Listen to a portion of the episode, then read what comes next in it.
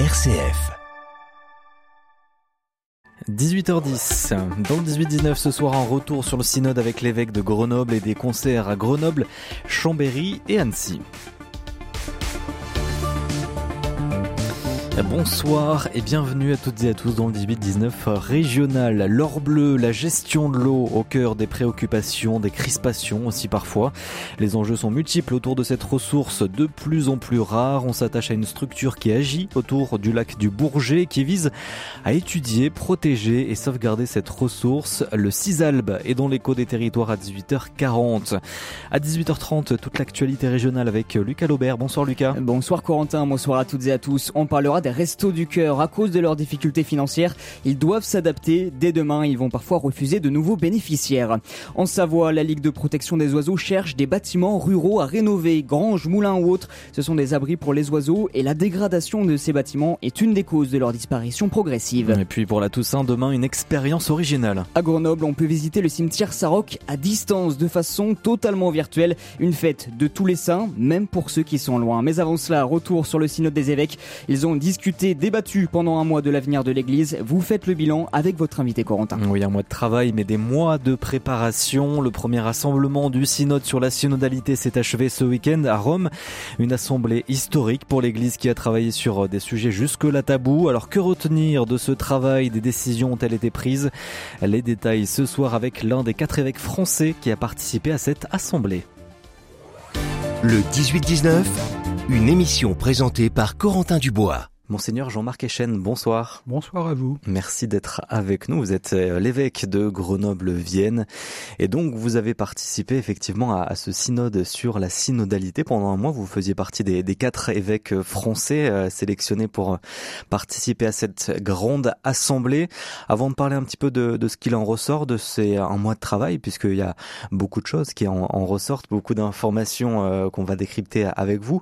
Peut-être nous rappeler aussi votre votre sentiment en tant qu'évêque euh, de Grenoble et, en tant qu'évêque français de représenter un petit peu la, France quand même à Rome dans euh, peut-être un, événement qui sera un événement marquant du 21e siècle pour, l'Église.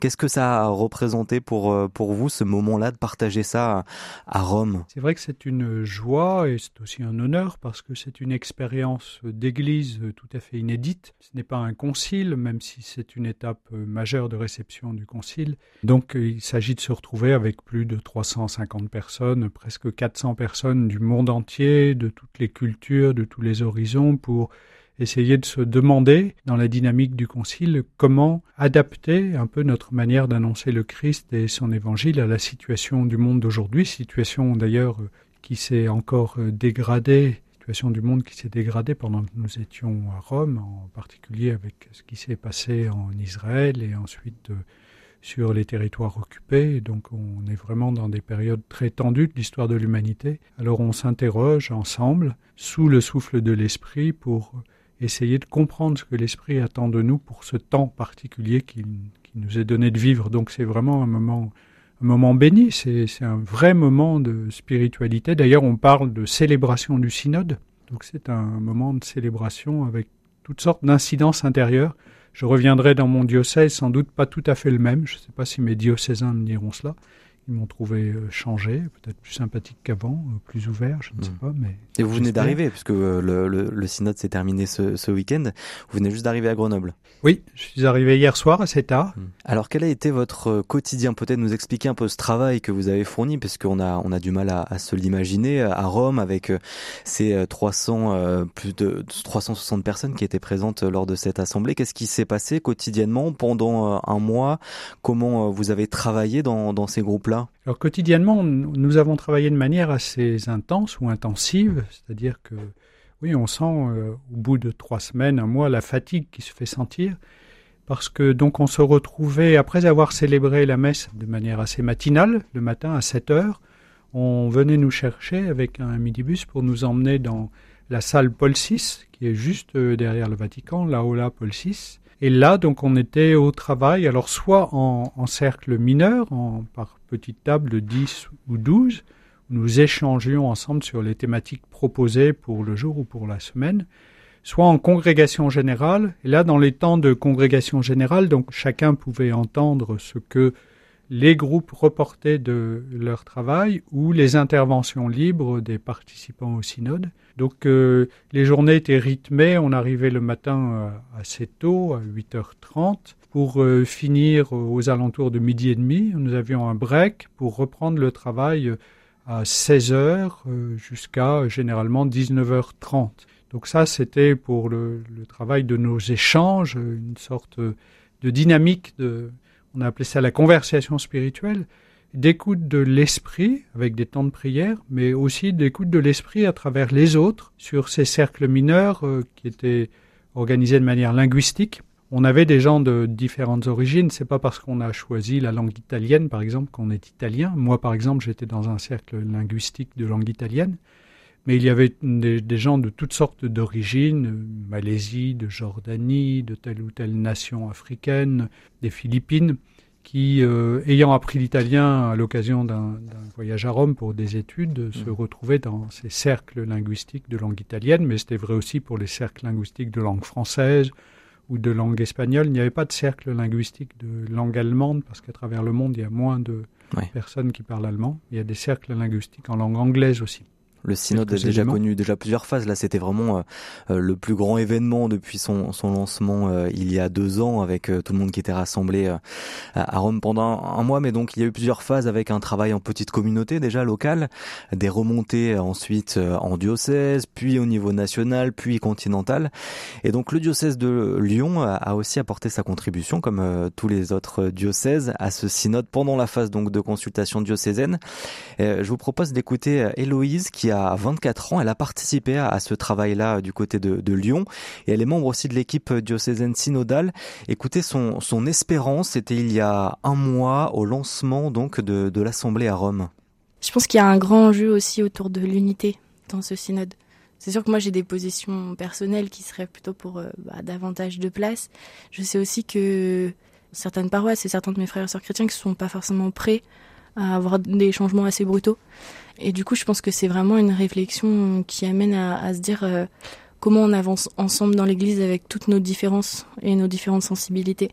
Voilà, alors forcément, moi, je rêverais de pouvoir, euh, je sais pas, tenir une homélie ou prêcher à l'Église ou voilà, mais je sais que euh, voir comment on avance ensemble, qu'est-ce qu'on garde du message et de l'essentiel de de la tradition et de l'essentiel aussi de la Bible et de, du passage de Jésus sur terre, et comment on transforme ça pour que notre Église, elle soit toujours pertinente et qu'elle ait toujours sa place dans l'aujourd'hui, en fait.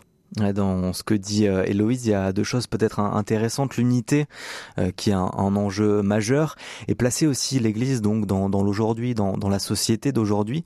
Est-ce que c'est un défi justement d'allier euh, unité et à la fois réforme dans, l'Église d'aujourd'hui, monseigneur Echen? Oui, bien sûr, c'est le c'est le défi de, de toujours. J'allais dire dès le le premier concile de Jérusalem, ce qui était en cause, c'était l'unité de l'Église, parce que certains voulaient, à ce concile de Jérusalem, bien décrit dans les actes des apôtres, dans le Nouveau Testament, voulaient que finalement les pratiques issues du judaïsme soient aussi imposées aux païens. Et donc il y a tout un débat, d'autres au contraire étaient opposés à cette démarche-là.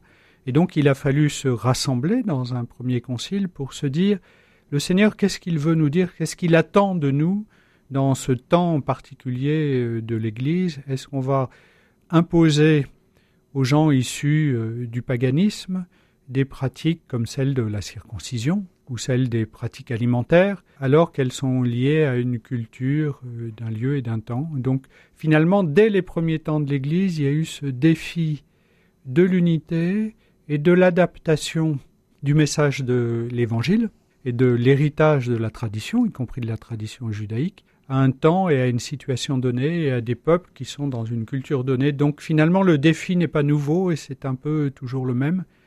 Euh, sans doute que le défi qu'il nous faut relever aujourd'hui, qui suscite un peu des peurs, c'est euh, ce champ qui a été ouvert par le Concile Vatican II, qui part de la dimension du peuple de Dieu, de la dignité égale de tous les baptisés, et donc, si tous les baptisés appartiennent au peuple de Dieu, la mission qui est celle de l'Église tout entière n'appartient pas à la responsabilité simplement de quelques-uns qui seraient euh, ceux qui auraient la, hmm. la, direction du peuple et qui en porteraient la responsabilité, mais il, convient de d'interroger tous ceux et celles qui, en vertu du baptême, sont aussi porteurs d'une grâce de l'Esprit Saint qui leur permet de donner leur, euh, leur avis sur l'orientation, la vie et la mission de l'Église. Oui, c'est peut-être le point le plus important qui ressort de, de, ce synode.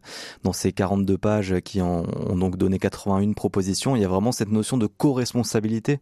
Donc une gestion qui lirait euh, les évêques, les prêtres, euh, les laïcs, même si les laïcs jouent quand même déjà un rôle, en tout cas au cours des années, de plus en plus important dans l'Église locale Qu'est-ce que ça changerait euh, euh, concrètement quand on parle de co-responsabilité? Concrètement, qu'est-ce que ça veut dire dans un diocèse comme celui de Grenoble-Vienne, par exemple, ou comme un autre de, la région?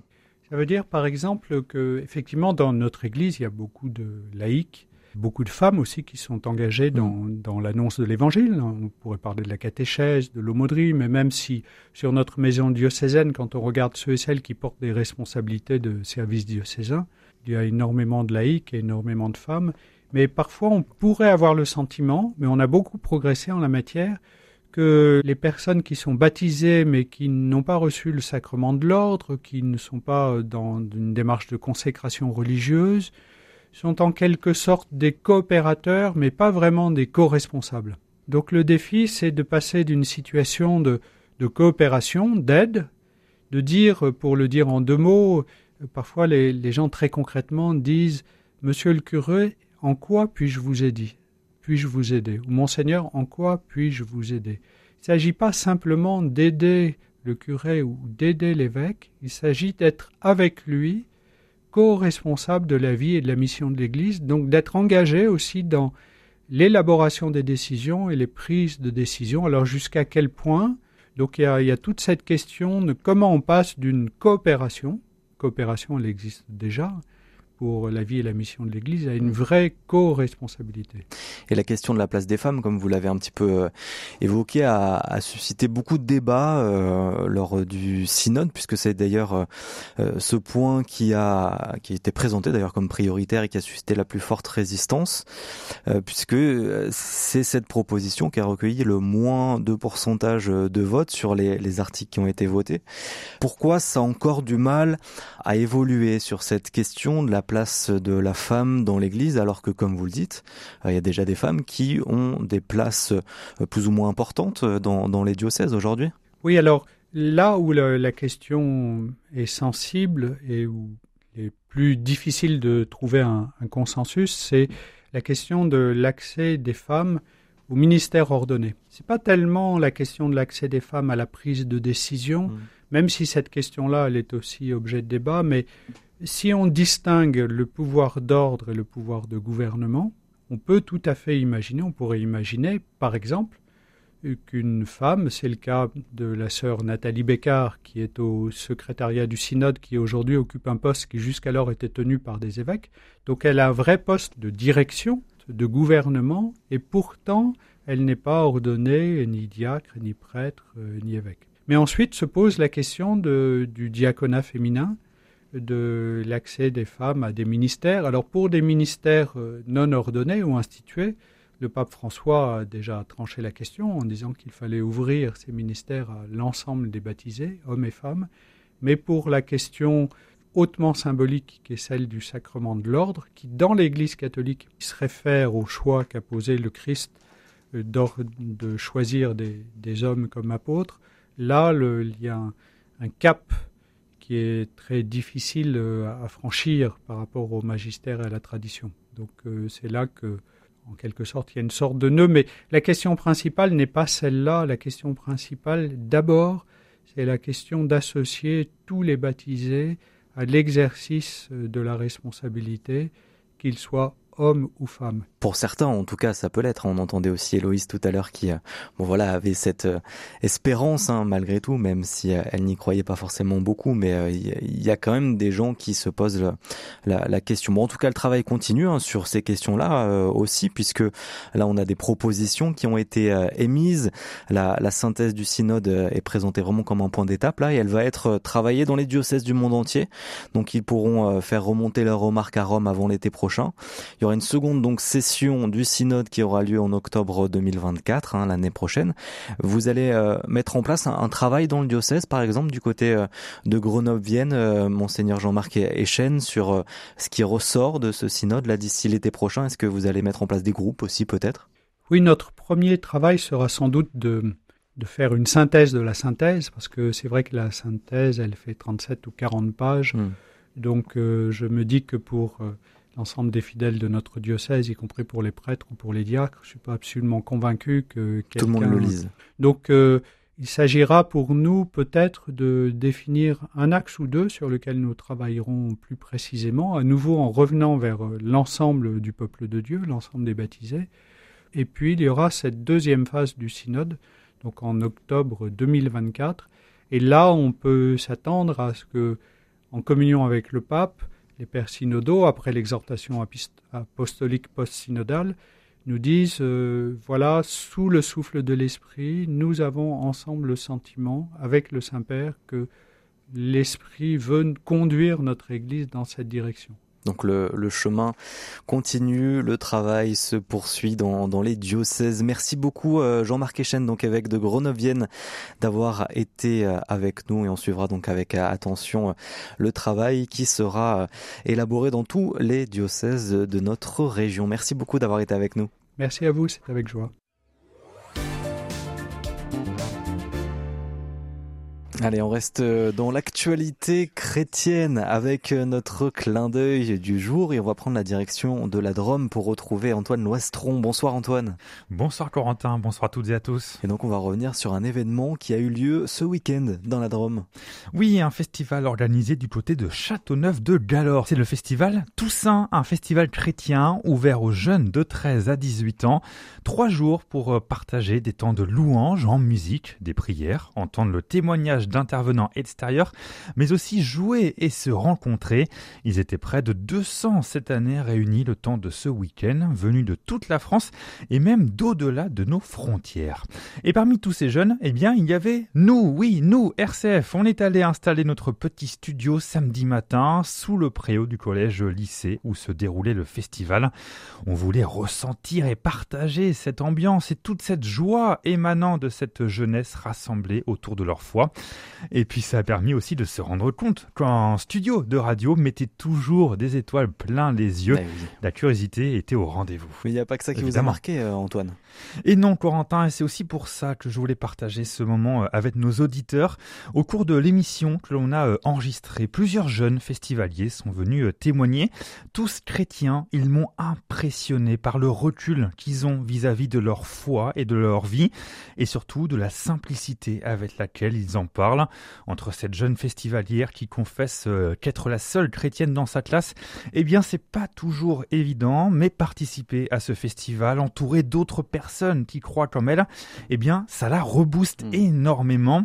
Ou encore cet autre festivalier qui n'aurait jamais imaginé venir parce que la prière en chant et en louange, eh bien c'est pas vraiment sa prédilection, mais qui pourtant, eh bien il trouve aussi son compte. Bref, ils arrivent chacun à tirer quelque chose de ce week-end et c'était des témoignages assez touchants à entendre, je dois vous avouer. Ouais, donc ce festival Toussaint, Antoine, c'est un événement qui est organisé par une bande de jeunes adultes. Et oui, c'est l'autre aspect particulièrement marquant aussi, je trouve, cette cinquantaine de bénévoles qui font vivre ce festival uniquement guidé par la motivation de partager la, louange. Et avec une sacrée organisation, ils se sont retrouvés quelques jours avant le début du festival pour littéralement transformer le gymnase du collège-lycée afin d'en faire une véritable salle de concert avec jeux de lumière, écran LED et sonorisation dignes des professionnels. Le groupe de musique aussi est composé d'une petite dizaine de musiciens et chanteurs dont l'un est arrivé dans l'aventure deux jours avant le début du festival au pied levé. Ils inventent aussi un grand jeu avec un univers propre. Bref, un investissement important et surtout inspirant. Et nous, eh bien, en repliant notre petit studio après l'enregistrement de l'émission, eh bien, on était un petit peu triste de, repartir.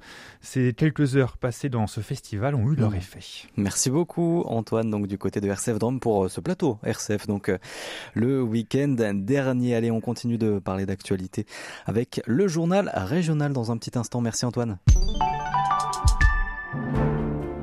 Ils ont croisé la route du Christ.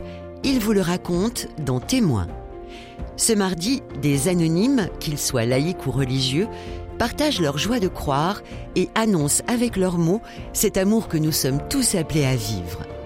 Témoin, c'est ce mardi à 21h. À 18h30 et vous êtes sur RCF en Auvergne-Rhône-Alpes. L'actualité avec Lucas Laubert. Bonsoir Lucas. Bonsoir Corentin, bonsoir à toutes et à tous. À partir de demain, les Restos du Cœur vont devoir refuser des bénéficiaires. L'association est en grande difficulté financière. Exemple dans ce journal, en Haute-Loire où l'aide alimentaire va être réduite pour faire des économies. Un grand exercice militaire pour des personnes qui ne font qu'à moitié partie de l'armée. Toute cette semaine, 300 réservistes sont rassemblés dans l'Allier. Le nom de l'exercice, Vulcain. Et puis demain, c'est la Toussaint. On vous emmène à la découverte d'une visite virtuelle de cimetière à de quoi permettre à des personnes handicapées ou éloignées géographiquement de se recueillir. et puis côté météo, une journée à deux vitesses demain. Oui, un temps sec le matin, de la pluie l'après-midi, le point sur le temps en fin de journal.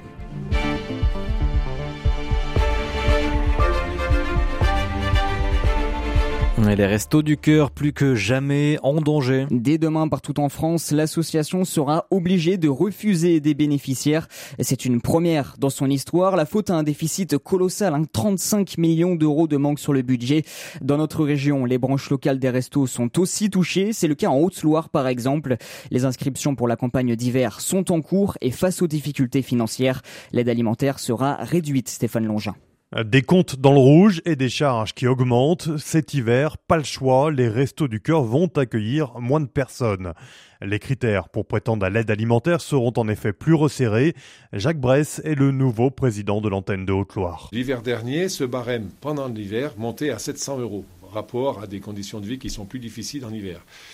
Sauf que pour les raisons d'économie qui ont déjà été largement développées, ce barème reste le même pour l'hiver. Sur le département, l'association vient en aide à 1500 familles. Mais compte tenu des difficultés actuelles, elle va réduire les portions. On va passer ce nombre de portions de 9 à 7 pour une personne seule. Pour les personnes qui sont plus de 2, on était non pas à 9 mais à 6 portions par personne. Et donc là, on passe à 4 portions par personne. Un coup au moral pour les bénévoles. Marie, au resto depuis 8 ans, veut tout de même garder espoir. Même si l'aide alimentaire va baisser, l'accompagnement des bénéficiaires sera lui renforcé. Si jamais il leur manque des papiers pour avancer au niveau du RSA ou au niveau des retraites ou ainsi de suite, ils ne sont pas dans l'abandon.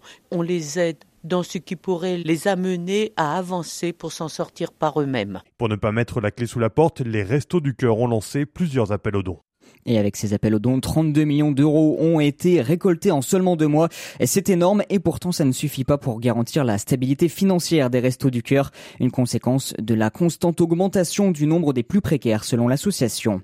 Sur les rails, trafic perturbé ce soir. Une personne a été percutée par un train à la gare de Lyon-Pardieu. Cela entraîne de nombreux retards pour des lignes dans toute la région. Plus d'informations sur le trafic sur le site ter.sncf.com slash Auvergne-Rhône-Alpes. Quelques semaines dans l'année, ils font partie de l'armée, mais le reste du temps, ils sont des citoyens comme les autres. 300 réservistes auvergnats sont en ce moment réunis dans l'Allier pour un exercice de combat en conditions réelles. Depuis hier et jusqu'à jeudi, ils testent leur aptitude à répondre à plusieurs situations de crise, un attentat terroriste, une catastrophe naturelle. L'exercice s'appelle Vulcain. C'est le gouverneur militaire de Lyon qui est en charge de la zone de défense qui correspond à la région Auvergne-Rhône-Alpes. Le général Demi Mistral estime que ce genre de simulation a une vraie utilité. C'est très important, ça permet de rôder ses savoir-faire, ça permet de switcher de son travail quotidien à effectivement des activités ou des missions qui sont complètement différentes. L'intérêt, c'est de permettre aux réservistes de travailler ensemble, de se retrouver sur la même thématique de travail, de voir également la façon dont on les mobilise, dont on les fait euh, venir à l'emploi, d'améliorer le système de rappel des réservistes, et puis en même temps de voir comment ces réservistes, lorsqu'ils sont employés dans le cadre de l'exercice du Luquin, ensemble et groupés, comment ils peuvent travailler à côté d'autres états-majors, d'autres entités, d'autres forces. Le général Denis Mistral, gouverneur militaire de Lyon, au micro de Jean-Baptiste Cocagne. Alors que les bombardements et les combats se poursuivent à Gaza entre Israël et le Hamas, les représentants religieux lyonnais appellent à la paix. De l'archevêque au grand rabbin en passant par le recteur de la grande mosquée de Lyon, ils demandent tous des efforts pour, je cite, rechercher sans relâche la paix. C'est un chiffre alarmant. En 30 ans, la présence des oiseaux de nos campagnes a baissé de 30%. Les causes de cette disparition progressive sont multiples. Pollution, urbanisation et aussi la dégradation du petit bâti rural. Quand les moulins, les granges ou les cabanes de vignes s'effondrent, eh bien les chauves-souris, chouettes ou hirondelles n'ont plus d'endroit où nicher, ce qui participe donc à leur disparition. Alors pour lutter contre ce phénomène, la Ligue de protection des oiseaux envisage de remettre ses bâtiments sur pied. Elle cherche en ce moment du bâti à rénover dans les pays de Savoie, par exemple. Fabien Hublé est le référent technique pour la LPO en Savoie. On a beaucoup de bénévoles qui sont très attentifs bah, à tout ce qui va être, euh, encore une fois, petit bâti agricole et notamment à destination de la chouette effraie ou de la chouette chevêche pour voir où est-ce qu'on peut, ben, de manière assez efficace, et puis euh, bah, trouver des petits bâtis à rénover, à restaurer, et si possible, en restant euh, sur des rénovations qui restent raisonnables en termes de reconstruction, sans avoir à reconstruire des bâtiments en entier. Tout peut pas être fait, donc il y y a, forcément, on va dire, un, un tri qui doit se faire, une sélection bah, en fonction des, enjeux de biodiversité présents à proximité, par exemple. Des bâtiments qui vont être placés ben, de manière idéale ou dans une zone où l'espèce est encore euh, présente, où ça va nous intéresser, euh, type cabane de vigne, euh, petite grange, euh, tout ce qui est petit bâti agricole qui peut être perdu un peu dans les campagnes, nous, ça nous intéresse énormément. Et si vous êtes propriétaire d'une cabane, d'un moulin ou d'une grange à rénover, n'hésitez pas à contacter la Ligue de protection des oiseaux. C'est un nom qui résonne dans l'oreille des plus grands fans du ballon ovale, Guy Cambaré, Guy Cambaré Barré, là, comme Guy Cambérabero, excusez-moi, légende du rugby français et art des choix d'adoption, est décédé la semaine dernière à Valence à l'âge de 87 ans. Il était aussi talentueux que son nom était difficile à dire. Il est notamment connu pour avoir gagné le premier grand chelem du 15 de France en 1968. En Ardèche, un hommage lui a été rendu aujourd'hui en début d'après-midi. Ça se passait à la Voulte dans son club qu'il a vu briller toute sa carrière. Les obsèques, elles, ont eu lieu aujourd'hui dans l'intimité familiale.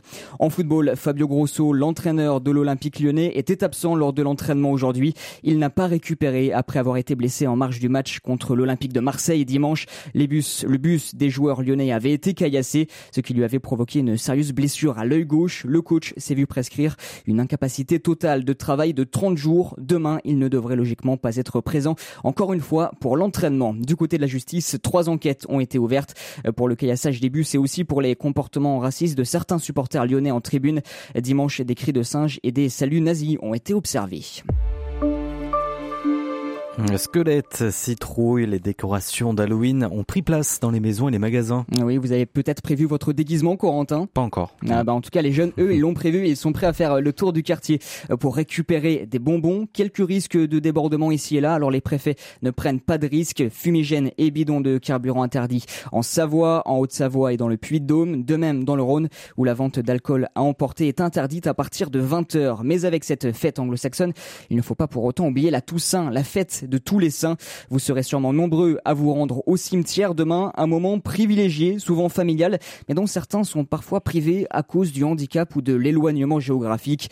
À Grenoble, une solution existe pourtant au cimetière Saint-Roch. C'est le plus important de l'agglomération et on peut le visiter à distance. Saint-Roch, c'est un lieu de mémoire pour beaucoup de Grenoblois, mais aussi un lieu haut en art et en histoire, Nicolas Boutry. Oui, et c'est pourquoi la ville a décidé depuis un an de lancer une visite virtuelle du cimetière.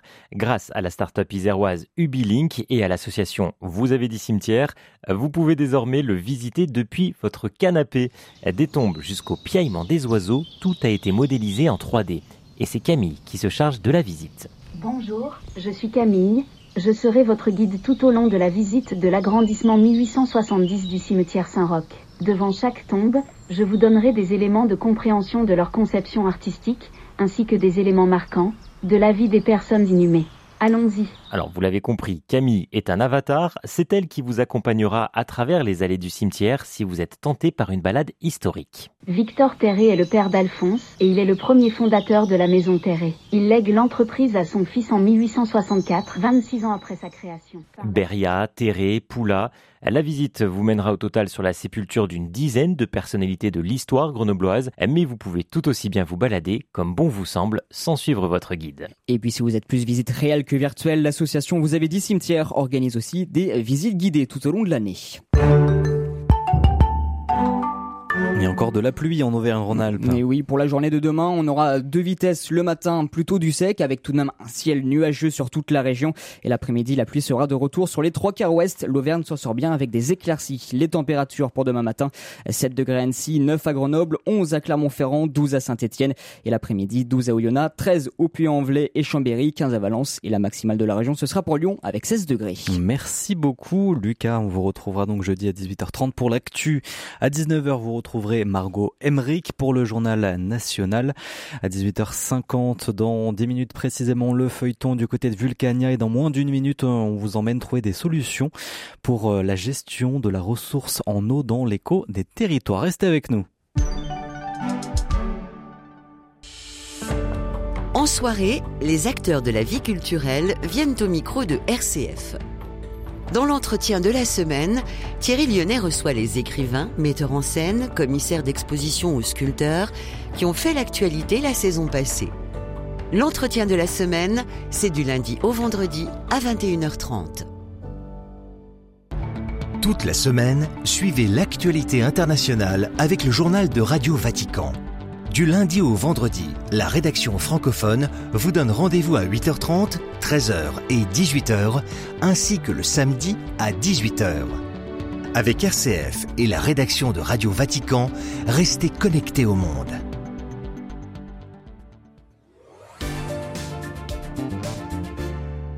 18h41, lors de votre échappée en région sur RCF en Auvergne-Rhône-Alpes, le feuilleton dans moins de 10 minutes au cœur des volcans d'Auvergne. Et oui, cette semaine, on, se rend à Vulcania dans ce parc à thème du côté de l'Auvergne pour découvrir de façon ludique les volcans avec notre reporter sur place Stéphane Marcelot qui sera avec nous donc dans 8 minutes. Mais avant cela, on parle de cette eau, de cette ressource à enjeu avec les sécheresses, les inondations, la forte mortalité pour la biodiversité.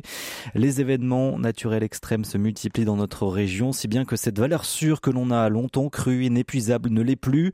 En Savoie, le Cisalbe agit dans toutes les communes du pourtour du lac du Bourget pour étudier, protéger, sauvegarder la ressource en eau. Avec l'aide des élus et du grand public, son directeur répond aux questions de Violaine Ray.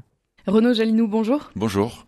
On est avec vous pour parler euh, du CISALB, dont vous êtes euh, aujourd'hui le, le, directeur, euh, une collectivité dédiée à la gestion du milieu aquatique, à la prévention aussi des risques naturels liés à l'eau, liés à la qualité aussi, à la quantité d'eau. Ça fait beaucoup de missions qu'on va essayer Ouais. de détailler avec vous. Comment vous présenteriez-vous le, le CISALB en quelques mots? Bah, le CISALB a déjà 23 ans d'existence avec du personnel et on est très actif, très dynamique, à l'écoute de nos élus et on les alerte sur un certain nombre de sujets autour de l'eau. Euh, soit il y a trop d'eau, c'est les crues, donc des inondations, donc poten- potentiellement des dégâts. Euh, et donc on a une politique de prévention des inondations. Et puis l'autre sujet, c'est quand il n'y a pas assez d'eau. Ouais. Pas assez d'eau, ça a plein de conséquences. Euh, et là, on est en plein dans le changement climatique, là on le voit. Ça entraîne des, des conflits d'usage, des arbitrages, des adaptations, euh, et puis surtout parce que nos milieux aquatiques, les rivières, les zones humides, ont besoin d'eau pour rendre tout un tas de services qu'on ne connaît pas ou que une grande partie de la population ne connaît pas. Comme? Eh ben déjà, dans le paysage, une rivière, c'est extraordinaire. On les a abusés pendant très longtemps, pendant des siècles. Mm. Euh, on les a rendus rectilignes, on les a rendus trapézoïdales, très géométriques, pour que ça aille vite, qu'on les sorte de la, de la ville. En fait, euh, dans une ville, une rivière, c'est euh, des habitats, c'est de la faune, c'est de la flore, c'est euh, de l'ombre, euh, c'est de la fraîcheur donc aussi. Euh, et puis c'est du bien-être. En fait, euh, des études ont été faites en Angleterre sur des quartiers défavorisés. Quand on restaure la rivière dans un quartier défavorisé, ça peut paraître dingue, mais la délinquance, elle baisse. Parce qu'on améliore en fait un cadre de vie. Alors bien sûr, c'est un peu simpliste, mais, mais n'empêche qu'il y a des études sociales qui sont faites là-dessus et qui sont très intéressantes. Donc l'eau, c'est une ressource précieuse sous tous ses aspects. Vous parliez de d'inondation, de sécheresse, de dérèglement climatique. Est-ce qu'aujourd'hui, c'est plus compliqué pour vous de mettre en en exergue des occurrences de ces sécheresses, de ces inondations, euh, plus compliquées en tout cas qu'auparavant? Eh Ben, bizarrement, non, c'est plus simple. Parce qu'en fait, les gens voient tous les ans des territoires qui sont sauvagement inondés. Mm. On a encore récemment vu euh, la vallée de la Roya, on a vu euh, la Belgique, l'Allemagne en, 2020, en 2021. Euh, on a plein d'exemples malheureusement qui nous rappellent plus fréquemment qu'un territoire est vulnérable. On est un territoire à fort risque d'inondation, que ça soit Chambéry ou l'agglomération chambérienne ou l'agglomération aixoise. De la même manière, on vient de vivre deux canicules sécheresses d'affilée, avec des 40 degrés. L'année dernière, la laisse était complètement à sec sur plusieurs kilomètres et tous les cours d'eau étaient à sec. Et donc nos élus sont très sensibles et prennent conscience des enjeux qui sont devant nous. À la fois, c'est plus compliqué parce que tout ce qu'on imaginait il y a dix ans, c'est-à-dire euh, améliorer la qualité de notre dos rivières, restaurer nos rivières, on l'imaginait avec un certain débit. Et en fait, ce débit a été divisé par deux. Aujourd'hui, la laisse, le débit de la laisse ou le débit du les mains, leur, si on prenait leur pouls, c'est-à-dire leur quantité d'eau annuelle, eh ben leur pouls, il est mauvais. Et donc, ça change beaucoup de choses. Quand on dresse ce constat-là, vous avez commencé à nous en parler, il faut ensuite que les élus locaux s'en emparent. Euh, il y a une des actions que vous avez mis en, place maintenant il y a quelques temps, c'est euh, au climat. On agit. Comment est-ce qu'on fait pour que justement les communes, à travers ce programme, se saisissent de ces questions-là, tentent d'agir face à cette, ce défi qui est immense? Je pense que la grande force du CISAL, c'est cette capacité à fédérer les acteurs locaux. Mmh. Euh, on a la chance d'avoir des élus qui portent les dossiers, à l'agglomération chambérienne et à l'agglomération aixoise, et les élus du CISAL donc.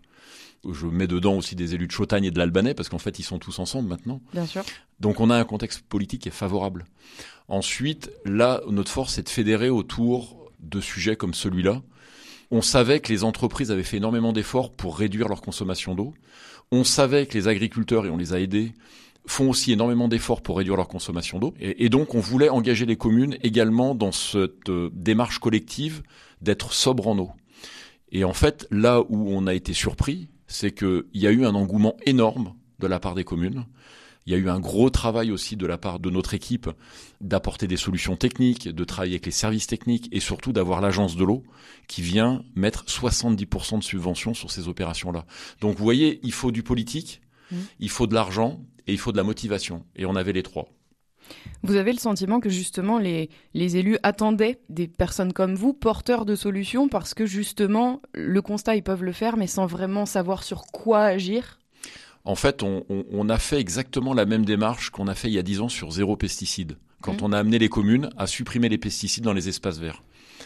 C'est-à-dire qu'il y a déjà des très bons élèves qui ont déjà mis en place dans des communes des actions sur la sobriété en eau, en supprimant les bacs à fleurs, en mettant en circuit fermé des fontaines à eau, en euh, modifiant euh, les techniques d'arrosage. Et donc, il y avait des bons élèves. Et en fait, quand on met en relation les bons élèves et entre guillemets pas nécessairement des mauvais élèves, mais des gens qui avaient envie de faire mais qui n'avaient pas les moyens financiers. Il faut pas oublier que sur notre bassin versant, on a des communes de 60 000 habitants, puis on a des communes de 1000 habitants. Donc on voit bien qu'il y a une diversité de, moyens humains et financiers qui ne sont pas les mêmes. Donc c'est ça notre force, c'est d'être capable de mettre tous ces acteurs autour de la table avec des solutions adaptées et des financements en conséquence.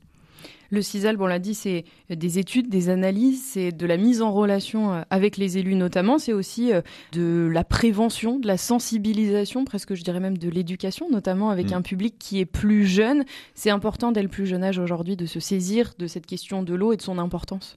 Oui, parce qu'en fait, on ne peut pas passer 10, 20, 30 ans à faire que des travaux, à fédérer les adultes autour de cette problématique-là. Il faut qu'on éduque les enfants. Alors on le fait évidemment avec nos moyens, mmh. mais aussi en partenariat avec l'éducation nationale. C'est un investissement sur l'avenir. En fait, on fait un pari sur les neurones, en fait. Un enfant qui est sensibilisé à l'environnement, aux enjeux de l'eau, et puis même de trouver qu'une rivière c'est beau, ou d'aller se promener au bord d'une zone humide et de trouver qu'un papillon, ou de s'émerveiller. Tout ça, ça participe en fait à la protection de l'environnement. Donc oui, on met, euh, on met des moyens humains. Aujourd'hui, on a une équipe constituée de quatre personnes. On accueille entre 7 et 11 000 personnes, enfants, euh, par an, dans nos activités pédagogiques, que ce soit euh, à, Aqualis, à Aix-les-Bains, dans lequel on a investi il y a déjà maintenant trois ans, et puis à travers aussi d'autres équipements.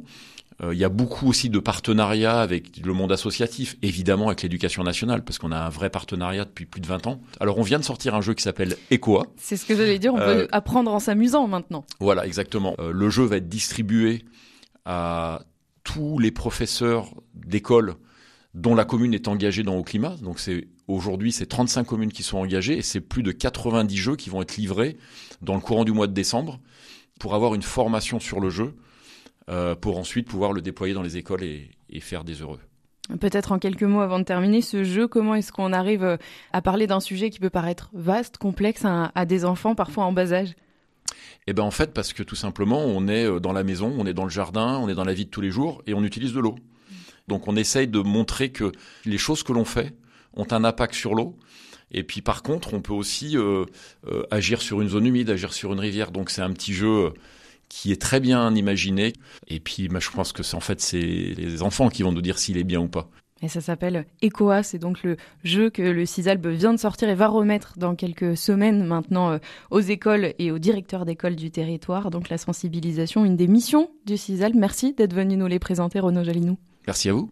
Renaud Jalinou, donc directeur du CISALB, qui agit en Savoie, proximité du lac du Bourget. Donc, euh, pour découvrir toutes les actions de ce comité intercommunautaire, rendez-vous sur le www.cisalb.fr. Allez, nous, on part de l'autre côté de la région, du côté auvergnat. Le 18-19, le feuilleton de la semaine. Et ouais, tout au long de cette semaine, nous sommes à Vulcania pour une grande immersion au cœur de ce parc à thème familial sur le monde des volcans. Dans ce deuxième épisode, nous nous arrêtons dans l'un des espaces d'animation où les spectateurs peuvent rencontrer les scientifiques. Stéphane Marsolo, on vous retrouve dans les pas de votre guide à Vulcania, Frédéric Goulet. Je vais vous montrer dans le palais. Allez, on va se faufiler entre les visiteurs. Ici, il y a plein d'ateliers, et à la sortie de chaque atelier, euh, les, scientifiques vont montrer un petit peu les différentes formes de volcans avec ce qu'on appelle le volcan de sable. Les salles sont assez différentes. Ici, par exemple, on a l'atelier 2 euh, minutes pour sauver Clermont. On va simuler justement une, éruption euh, volcanique qui arriverait dans la chaîne des puits.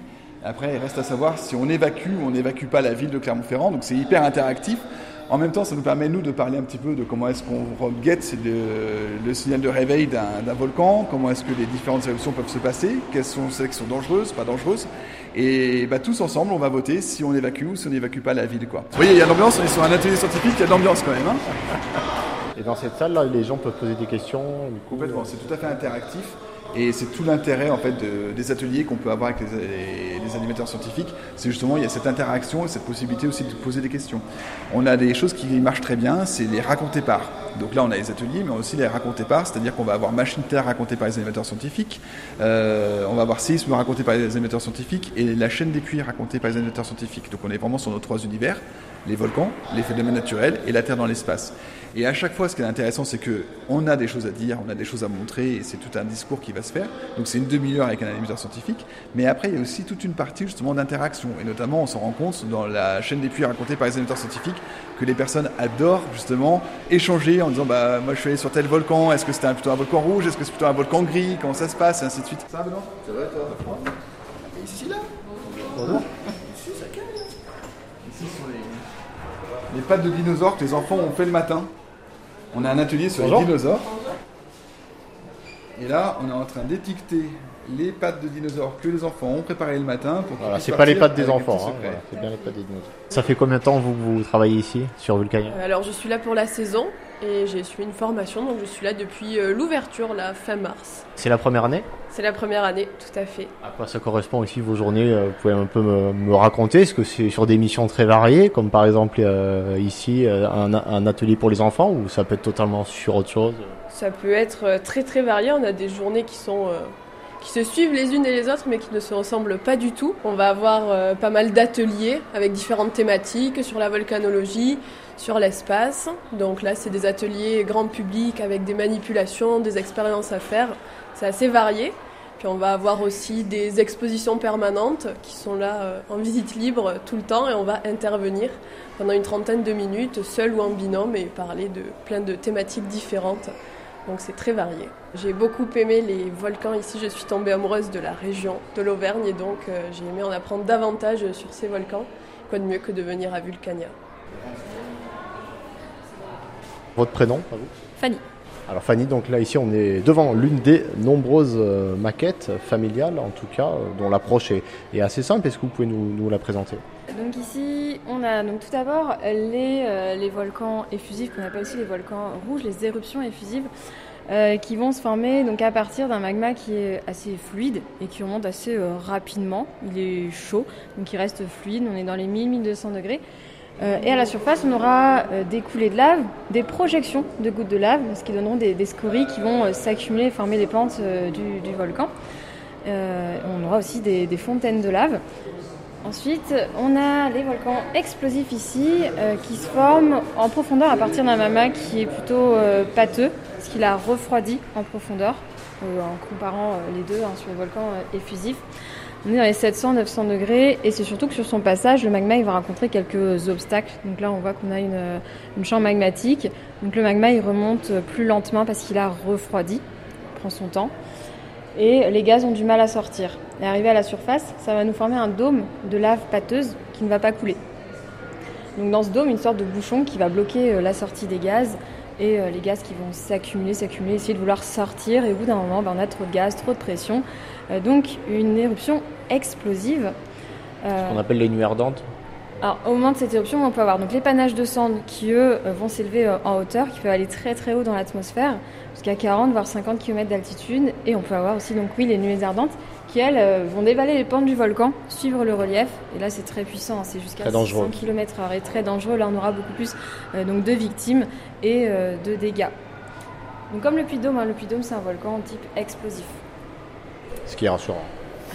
Mais le puy ne rentrera plus en éruption. bon, nous voilà un petit peu plus euh, rassurés. Merci Fanny. Et la suite de ce feuilleton consacré au parc Vulcania, ce sera jeudi avec Stéphane Marcelot qui vous emmènera à quelques mètres sous terre. Ça va secouer, alors euh, soyez à l'écoute. Rendez-vous jeudi. Et on se quitte en musique avec Euphoria, extrait du premier album Blackjack du trio grenoblois Cherry Pills, sorti il y a deux ans. Une bonne dose d'énergie rock. Et si vous voulez découvrir le trio, rendez-vous le 11 novembre à Saint-Jouard en Valden, près de Voiron, en Isère, mais aussi le 2 décembre au Brinzin à Chambéry, le 17 janvier du côté d'Annecy.